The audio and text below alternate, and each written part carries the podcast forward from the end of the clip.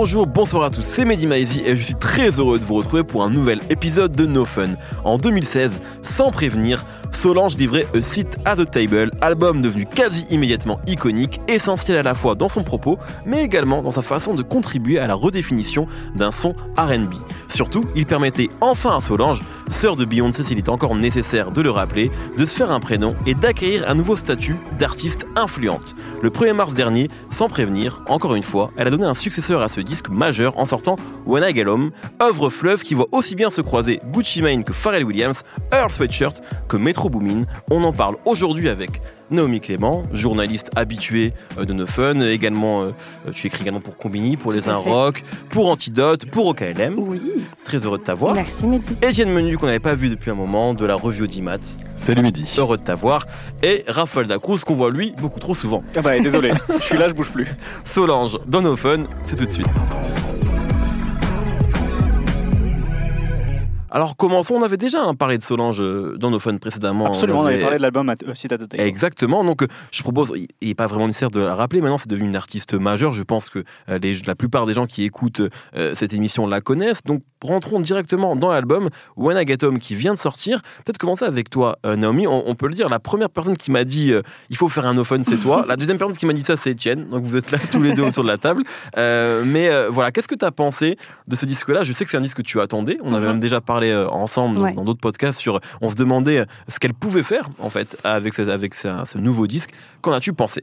Bah, C'est un disque dans lequel j'ai eu euh, malheureusement, je dois dire, du mal à rentrer euh, au départ. Euh, mais je pense que j'ai eu du mal à rentrer dedans parce que justement j'attendais un A Seat at the Table 2, Deux, ouais. en fait, ouais, deux. Euh, et aussi, at the Table, ça a été un des albums que j'ai le plus écouté en 2016 et même, je crois, en, en 2017 et jusqu'à, enfin voilà, je C'est continue. devenu un album important de ta discographie en fait. Tout à fait, tout à fait. Et, euh, et du coup, euh, ça a été un, un album important euh, pour plusieurs raisons. Comme tu l'as dit, d'abord, avec lui, Solange a un peu redéfini ce son R&B euh, qui revient très fort depuis, je pense, 2014-2015. Donc, elle s'est inscrite dans ce mouvement de renaissance un peu du R&B. Euh, c'est un album avec lequel elle a défini, je pense, un langage visuel aussi, euh, notamment en s'alliant avec une photographe qui s'appelle euh, Carlota Guerrero. Et c'est un album aussi politique avec lequel euh, elle avait un message très fort, notamment avec un son comme Don't Touch My Hair. Ouais. Euh, voilà, elle s'était vraiment inscrite euh, dans cette posture de euh, un peu la, la, la chanteuse qui va défendre la communauté africaine-américaine. Qui, qui est aussi, si je peux me permettre, on a aussi déjà beaucoup parlé dans cet épisode, mais qui a été aussi un discours euh, euh, qui a été repris par d'autres artistes à ce Ouais, carrément. s'inscrivait, je dirais, dans un, un mouvement presque, si on peut le dire ainsi, avec beaucoup d'albums. Il y avait Lemonade, bien Tout sûr, fait, de sa sa sœur. ouais. Il y avait aussi To a Butterfly de Kendrick Lamar. Enfin, Exactement. d'albums majeurs faits par des artistes afro-américains Ouais. qu'on peut qualifier de disques politiques. euh, voilà, même Oui, si c'est toujours un terme un peu compliqué avec la musique, mais en tout cas, il y avait vraiment cette volonté effectivement de parler de la cause noire, du racisme, Des bavures policières. Donc tout Mhm. ça, euh, bon, sans tout mélanger, mais en tout cas, ça s'inscrivait, je pense, dans un mouvement un peu commun, quoi. Ouais, tout à fait. L'année 2016 a été marquée par tous ces albums Ouais. dont tu viens de parler.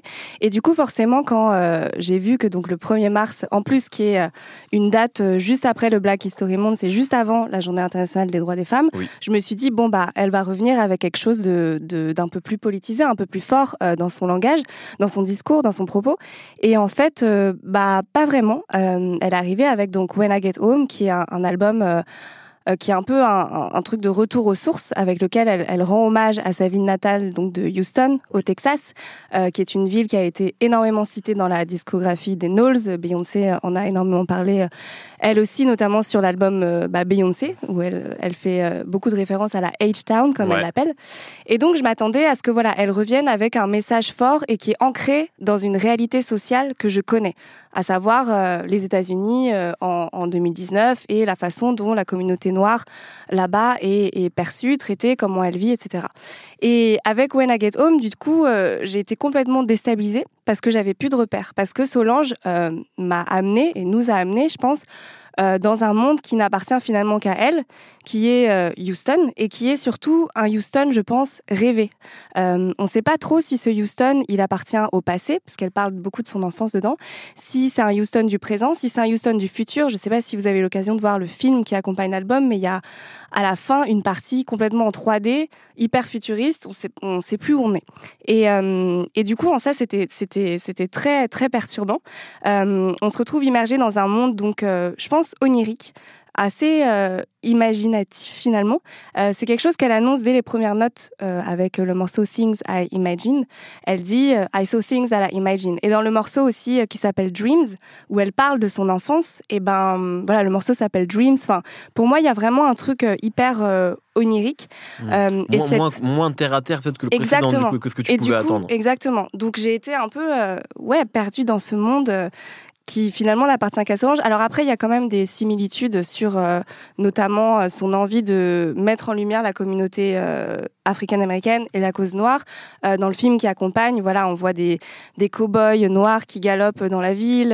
mais, mais ça, encore une fois, pour moi, c'est des, des visions. Le, en fait, le film, je trouve qu'il vient porter ce, truc de onirique un peu, avec justement ces visions qui pour moi sont des sortes de, de mirages un peu. Oui, c'est ça. Ouais. Tu vois, il y a pareil, il y a des gros, euh, je sais pas, j'ai pas pris le temps de regarder euh, d'où viennent ces gros buildings qu'on voit dans le film, mais je pense que si demain tu vas à Houston, c'est pas ça que tu verras. Donc elle a mmh. vraiment construit un, un Houston euh, qui n'appartient qu'à elle. Fantasmé, Exactement.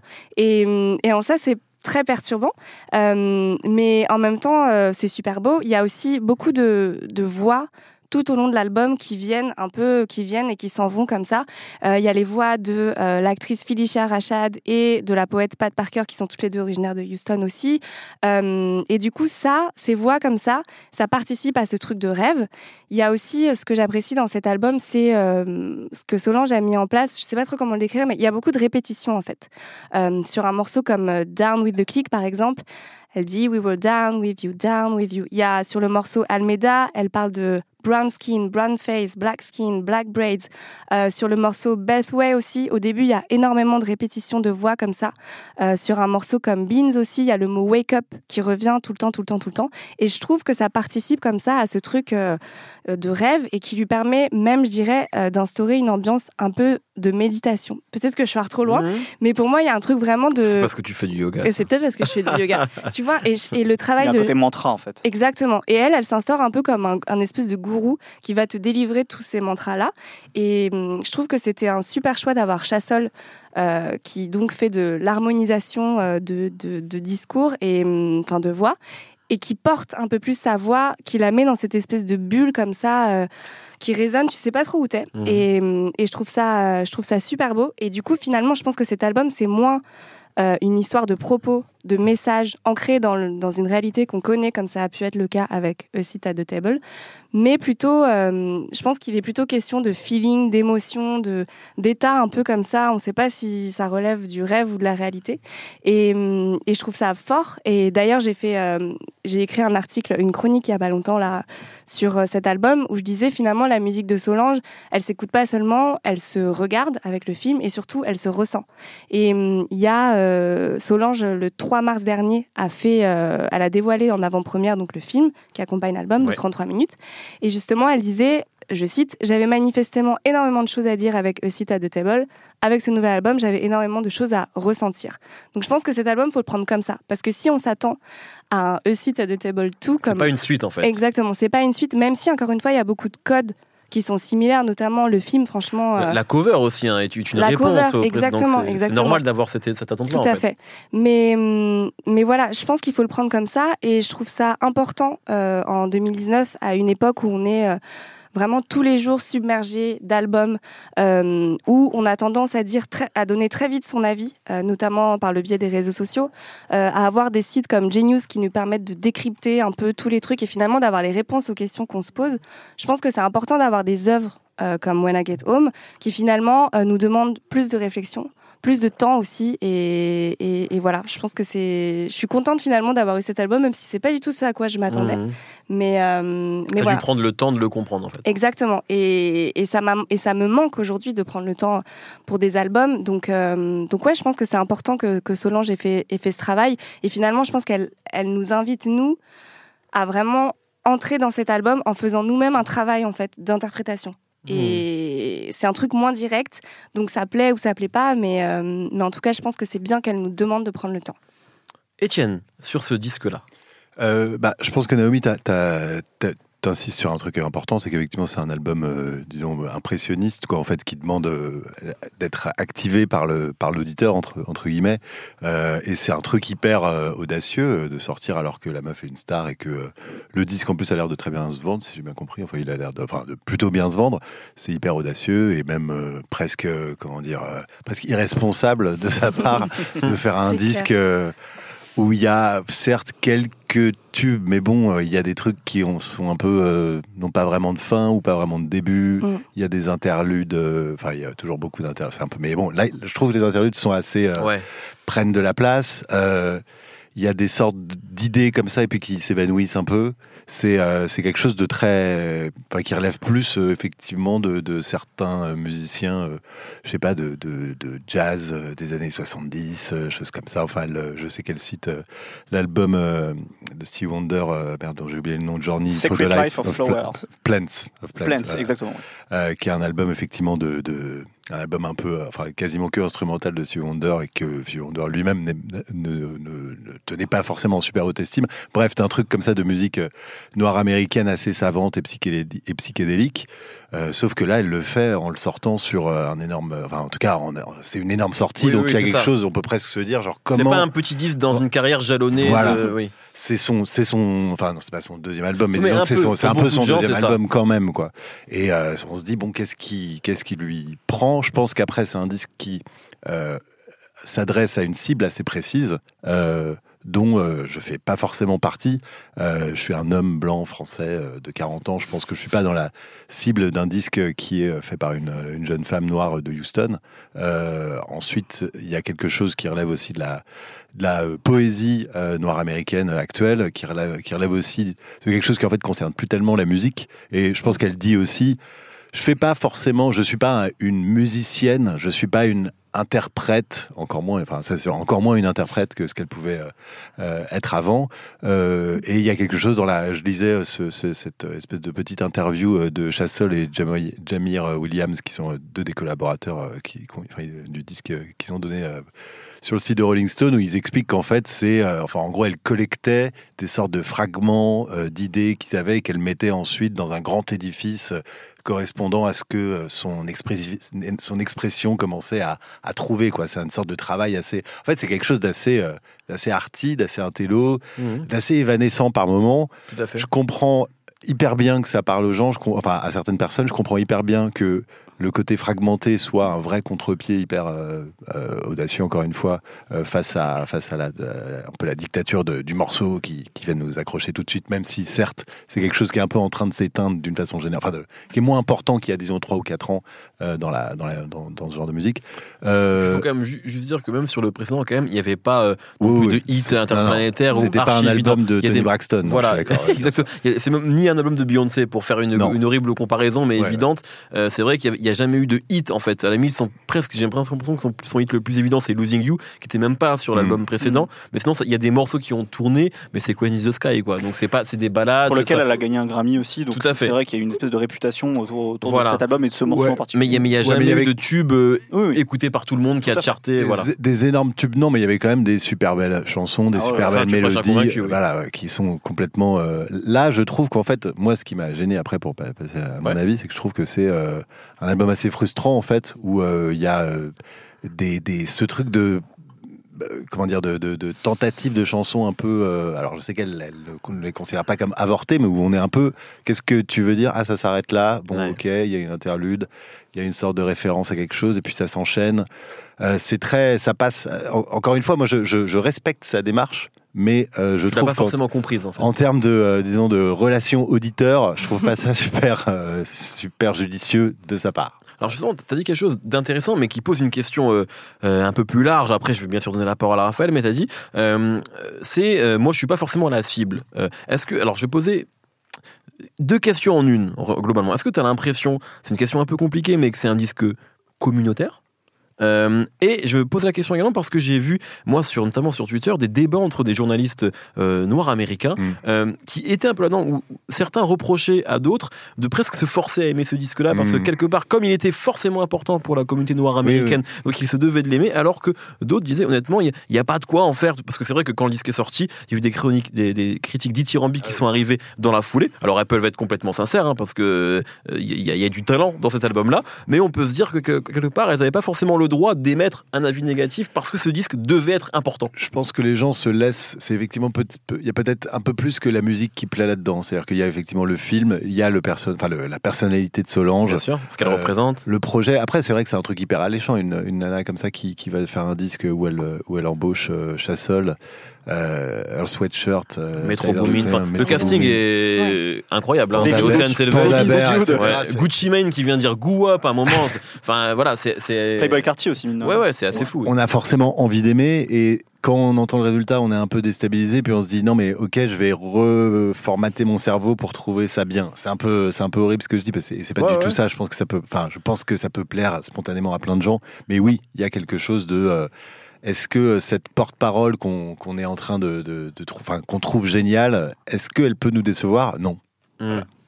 Tu voulais rebondir ouais, non, non, je suis d'accord. Oui, oui, non, je, suis d'accord et j'allais dire, euh, j'allais parler d'un point de vue plus personnel, mais c'est vrai que moi, je pense que si Solange, elle me parle aussi avec cette album. Bon, alors déjà, il y a un truc chez moi, c'est que j'adore les films contemplatifs un peu chiants. Mhm. Et genre Tree of Life, quoi. Ouais, voilà. Non, Tree of Life, j'ai pas aimé, mais oui, ce genre de, choses. C'est le film contemplatif chiant pour les gens qui s'y connaissent pas en film mais du coup, euh, voilà, déjà l'esthétique, c'est vrai que, comme tu disais, Étienne, c'est une œuvre on s'arrête pas juste à la musique. Sinon, euh, et d'ailleurs, moi, j'ai appris à rentrer dans ce disque au moment où j'ai vu le film, trois jours plus tard. T'es amené, t'es arrivé dans le disque par l'image presque, en fait. Voilà, exactement. Et là, je me suis dit, ah ouais, ok, je comprends. Euh, avant ça, euh, c'est vrai que c'est plus compliqué, mais aussi, je pense que ça me parle parce que bah moi aussi, je suis une jeune femme. Alors, je vis pas aux États-Unis, mais mais voilà, je suis métisse aussi, et du coup, bah je, il y a un truc d'identification forcément qui fait que bah ouais, c'est j'arrive à enfin je me projette de temps et j'ai envie. Après je, suis d'accord que enfin voilà j'ai eu des réticences par rapport euh, à enfin durant ma première écoute parce que c'est clairement un disque moins évident. Mmh. Raphaël. Alors moi en écoutant ce disque ça m'a fait passer un, un pensée pardon à, un personnage d'une série qui s'appelle Tree donc une série euh, produite par HBO euh, et créée par un des créateurs de The Wire. En fait dans, dans, cette série il y a un personnage qui s'appelle Delmond Lambro qui est un jazzman qui fait en gros du, jazz, du jazz contemporain euh, avec beaucoup de, beaucoup de solos euh, voilà, sur scène, etc., qui est euh, apprécié d'un public élitiste, blanc et plutôt fortuné à New York, quoi, en gros. Et en fait, à un moment, il, il, va, il va voir son père qui est, qui est malade. Je ne vais pas vous dévoiler l'intrigue, no spoiler. Mais, et donc, il se retrouve à, retourner à la Nouvelle-Orléans, dont il est originaire. Et alors que c'est le, le, grand carnaval de la Nouvelle-Orléans, il y a, sur son poste, en fait, il joue du, Coltrane ou du, Miles Davis, quelque chose dans le genre. Et en même temps, il y a, une, de ces fameuses fanfares euh, de, la Nouvelle-Orléans qui, joue euh, des, vieux airs entre euh, la musique indienne et, le jazz. Et en fait, d'un côté, il entend le jazz et de l'autre côté, il entend, il entend ces, musiques traditionnelles. Et on le voit dans ses yeux, il y a sa tête qui explose. Quoi. Il se dit, mais c'est incroyable, ça se mélange trop bien. Et en fait, quand on écoute cet album, j'ai eu l'impression que, alors je sais pas s'il y a eu exactement la même démarche ou la même épiphanie, mais que Solange, elle s'est, elle s'est mangée effectivement des disques de jazz un peu progressif euh, de, euh, des années 70. Moi, j'ai beaucoup pensé, tu parlais de Stevie Wonder tout à l'heure, euh, Étienne, j'ai beaucoup pensé en fait à, des albums qu'il a produits pour son ex-femme, qui s'appelait Syreeta Wright, où, où, en fait, en termes de Chassol disait l'avoir écouté pendant le. Ah bah d'accord, bah tu vois, tu, tombes pile. Je, l'ignorais, mais en fait c'est parce que c'est deux, en fait il y a deux albums qu'il a produits que j'aime beaucoup justement pour pour son ex-femme, euh, où on retrouve un peu ces, arrangements un peu spatiaux comme ça, ces basses moog. Il y a aussi beaucoup, euh, c'est les, les, espèces de, de basses qui font comme ça, euh, qui sont très rebondies, qui qui sont presque un peu cheap d'une certaine manière parce qu'elles elles ont un son un peu daté, mais qui ont, qui ont un vrai charme et qu'on retrouve beaucoup aussi sur ce disque. et c'est vrai que euh, elle on, sent ces influences-là et en même temps, euh, on sent aussi qu'il y, y a, toute cette culture rap de Houston avec ses, euh, batteries électriques qui cognent très très fort. Il y a, comme tu le disais tout à l'heure, par exemple, il y a, y a Metro Boomin sur, sur l'album. Il, y a, parfois, on a l'impression d'entendre, alors lui, il produit pas forcément, mais d'entendre ces, sons de batterie justement, des trucs, des trucs pas saturé, mais presque, en tout cas, qui, est, mm. très, qui très fort. Et en fait, il y a une espèce de, de, chevauchement en fait, de ces deux influences. Et là-dessus, et c'est là-dessus que je rejoins, euh, je rejoins euh, Étienne, c'est qu'il y, a une vraie audace. Là. Il, y a, plein de morceaux sur lesquels on, retrouve un petit peu ce, ce truc de, d'expérimenter. Euh, je pense à, à, Down with the Click, à Almeida, qui est produit par Pharrell en plus, celui-ci. I'm a Witness à la fin de l'album, et donc, pour, le coup, euh, je trouve que c'est un vrai pas en avant par rapport à, à A Seat at the Table, que j'aime énormément. Je, vraiment, j'adore aussi cet album. Mais qui, pour le coup, parce que c'était aussi produit et mis en son par, par Raphaël Sadik, il y avait forcément ce côté New Soul un peu plus rétro. Donc là, je trouve que. Plus confortable aussi, un petit peu, peut-être, des fois. Exactement. Euh, là, pour le coup, je trouve qu'il y, a vraiment. Euh, vraiment l'envie de, de, chercher quelque chose de nouveau.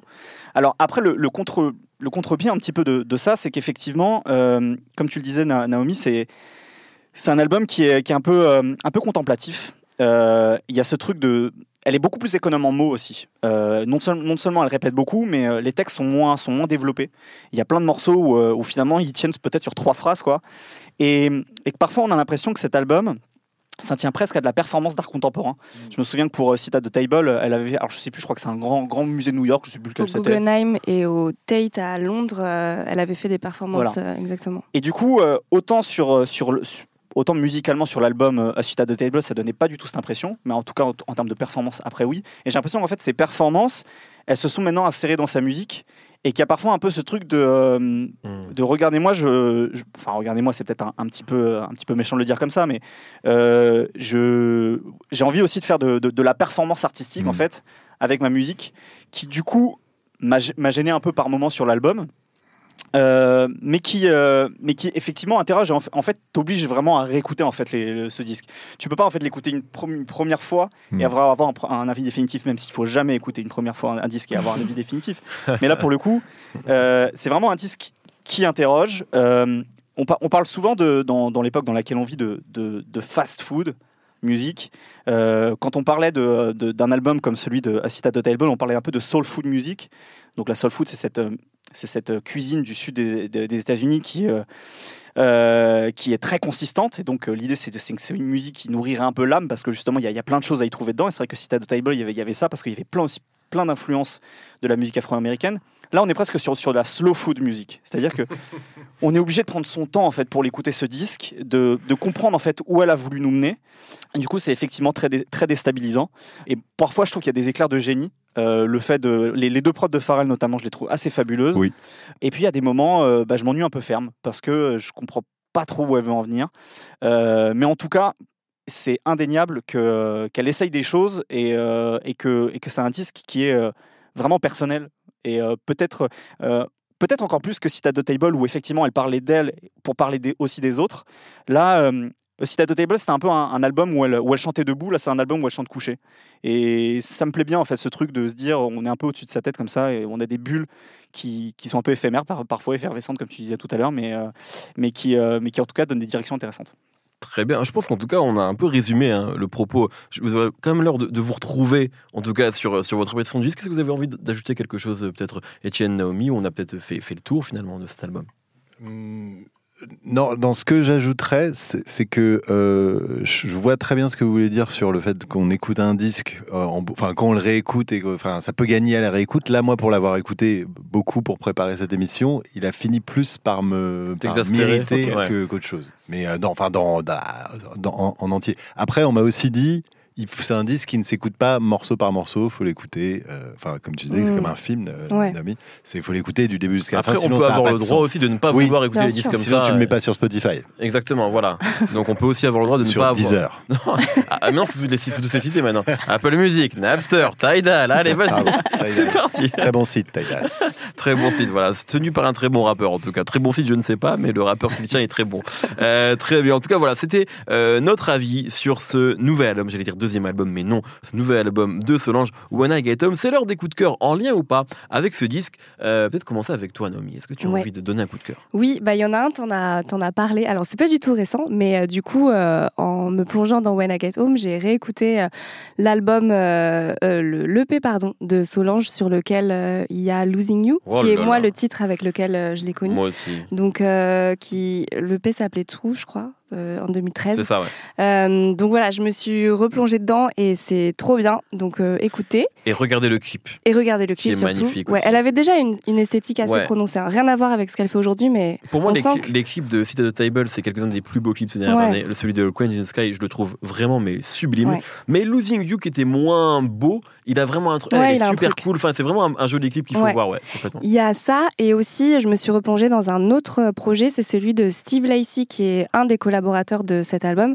donc qui est aussi membre du groupe The Internet. Et donc, il a sorti son premier projet en 2017 qui s'appelait, je crois, Steve Lacey's Demo, mais je crois que c'est ça, hein, sur lequel il y avait un morceau que j'ai adoré qui s'appelait, euh, qui s'appelle Dark Red, euh, voilà, qui est pas du tout ce que j'écoute d'habitude. C'est beaucoup de guitare, c'est un peu un truc à la Mac DeMarco. Enfin, moi, je, je compare un petit peu, mais euh, voilà, moi qui suis très R&B soul, ça me sort un peu, mais ça me touche. Et voilà, donc c'est les deux projets que j'avais envie de, de partager. Très bien, merci à toi, Étienne.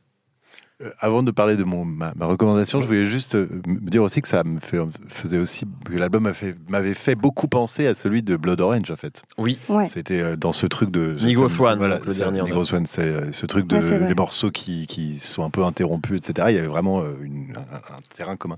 non, le, c'est un livre qui parle d'une chanteuse qui s'appelle Lizzie Mercier Desclous, hmm. dont j'avais parlé une fois dans cette émission où tout, le monde s'était foutu de ma gueule parce que personne ne connaissait. Bah, mais maintenant, il y a un livre voilà, qui pour prouver que cette femme a existé. Euh, non, c'est un parcours hyper intéressant qui n'a pas forcément euh, à voir avec euh, la soul ou le rap, mais qui, disons, a à voir avec le, mélange entre la musique blanche et la musique noire, puisque c'est une femme qui a commencé dans la scène, disons, post-punk, voire no wave new-yorkaise, et qui ensuite est allée enregistrer au studio au Compass Studios de Nassau où jouait Sly and Robbie, euh, donc la célèbre section rythmique euh, jamaïcaine, et euh, Wally Badarou qui est aussi un très réputé clavier franco-béninois. et donc ils ont fait des albums en fait qui sont des sortes de world pop hyper bien. Et cette donc elle est, elle est, elle est morte prématurément au début des années 2000. Et c'est une, une artiste incroyable qui chante enfin qui était française mais qui chantait à la fois en anglais et en français et j'invite tout le monde à lire ce livre qui est disponible aux éditions Playlist Society. Merci beaucoup, euh, Étienne. Raphaël. Moi, je vais vous parler d'un coup de cœur en fait que j'avais noté. Euh, je crois déjà à l'époque, on est parlé de l'album des Carters. Ah ça fait très longtemps que j'ai envie de parler de cet artiste et à chaque fois j'en ai pas eu l'occasion. Comme on parle d'R&B, R&B féminin qui plus est, c'est l'occasion d'en parler. Euh, c'est une chanteuse qui s'appelle Summer Walker. J'adore. C'est du, R&B un peu plus formel que, que, Solange, qui est d'Atlanta, qui est signé sur le, sur le label Love Renaissance, le même que Black, qu'on ne prononce toujours pas Six Lack en 2019. S'il vous plaît, faites un effort. S'il vous plaît, faites un effort. Euh, elle a sorti un album l'année dernière qui était très chouette, euh, euh, Last Day of, Summer, donc c'était en l'automne dernier, qui est un R&B très aérien. Et en fait, ce qui est hyper intéressant avec elle, c'est que là, en, janvier, elle a sorti un EP qui s'appelle Clear et qui a un son beaucoup plus acoustique. et il y a beaucoup de chansons sur, sur l'entre-deux, entre la passion, la routine, la sobriété, l'ivresse, par exemple. Il y a, je trouve qu'il y a un, il y, a une vraie, euh, un, vrai potentiel en, termes de, song, euh, de songwriting, euh, notamment cette phrase que j'aime beaucoup, elle dit For my love, I need a riot. Pour mon amour, j'ai besoin d'une émeute. Donc voilà, je sais pas, il y, a, plein de petites phrases comme ça que je trouve assez, assez, assez malines. Donc c'est Summer Walker, je vous recommande d'écouter ça. Très bien, merci beaucoup. Moi, rapidement, deux coups de cœur, puisqu'on parlait un petit peu d'album contemplatif, et qui est un peu un successeur qui peut être décevant en tout cas, ou en tout surprenant à l'album précédent. Moi, ça m'a, vous savez que j'adore le cinéma, et j'adore les comparaisons hasardeuses avec le cinéma. Et moi, ça m'a un petit peu rappelé. C'est-à-dire qu'en fait, ce disque, un peu comme vous, il m'a déçu à la première écoute. Vraiment, c'est-à-dire que je savais pas quoi en retirer. Et puis, je me suis rendu compte, malgré tout, qu'il y avait beaucoup de moments qui restaient avec moi. Euh, non pas qui me hantaient, ce serait un peu trop fort, mais en tout cas que j'avais en tête des moments de répétition, comme tu le dis, des, des invités qui arrivaient. Donc en fait, il y avait des voix qui, me, qui restaient avec moi. Et ça m'a fait ça au cinéma avec le film Only God Forgives de Nicolas euh, Winding Refn. Je sais jamais comment prononcer son nom et je m'excuse. Qui, qui, était en fait le successeur de Drive, en fait, globalement, parce que, en tout cas, c'est ce qu'on croyait, parce que c'était la reformation du duo euh, entre lui et, Ryan Gosling. Donc Drive était un film assez simple à comprendre, hein, globalement. voilà, je vais pas refaire l'histoire, mais tout le monde l'a vu. Et c'est un mec qui conduit mec qui conduit, voilà, et qui tue des gens et qui tombe amoureux. Euh, Only God Forgive, non pas que c'était un, un film pardon, compliqué, c'est juste que on comprenait pas vraiment ce qui se passe. On va dire qu'il y avait, euh, et donc je suis sorti de la salle scandalisé presque par ce que j'ai vu, par cette violence gratuite et, par ce film que je trouvais vraiment mais, mais presque honteux. Et puis je me suis rendu compte que ce disque-là, il m'a mais obsédé.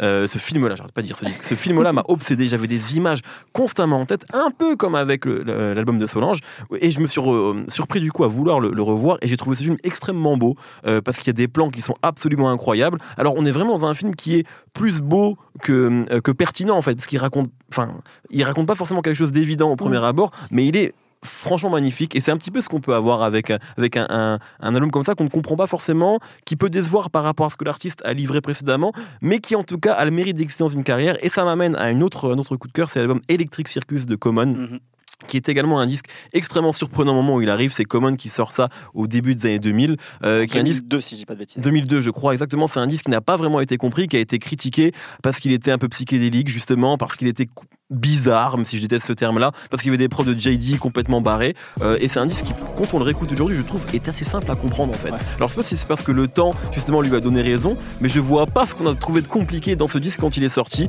Donc voilà, j'avais juste envie d'en reparler parce qu'il est souvent vu comme un échec de Common, alors que c'est un disque que je trouve vraiment remarquable. Voilà, merci beaucoup à tous les trois. Merci Naomi, merci Étienne, merci, merci Raphaël et merci Solène à la technique. On se retrouve tous les vendredis sur binge.audio. Passez une très belle semaine. Plein de bisous. Binge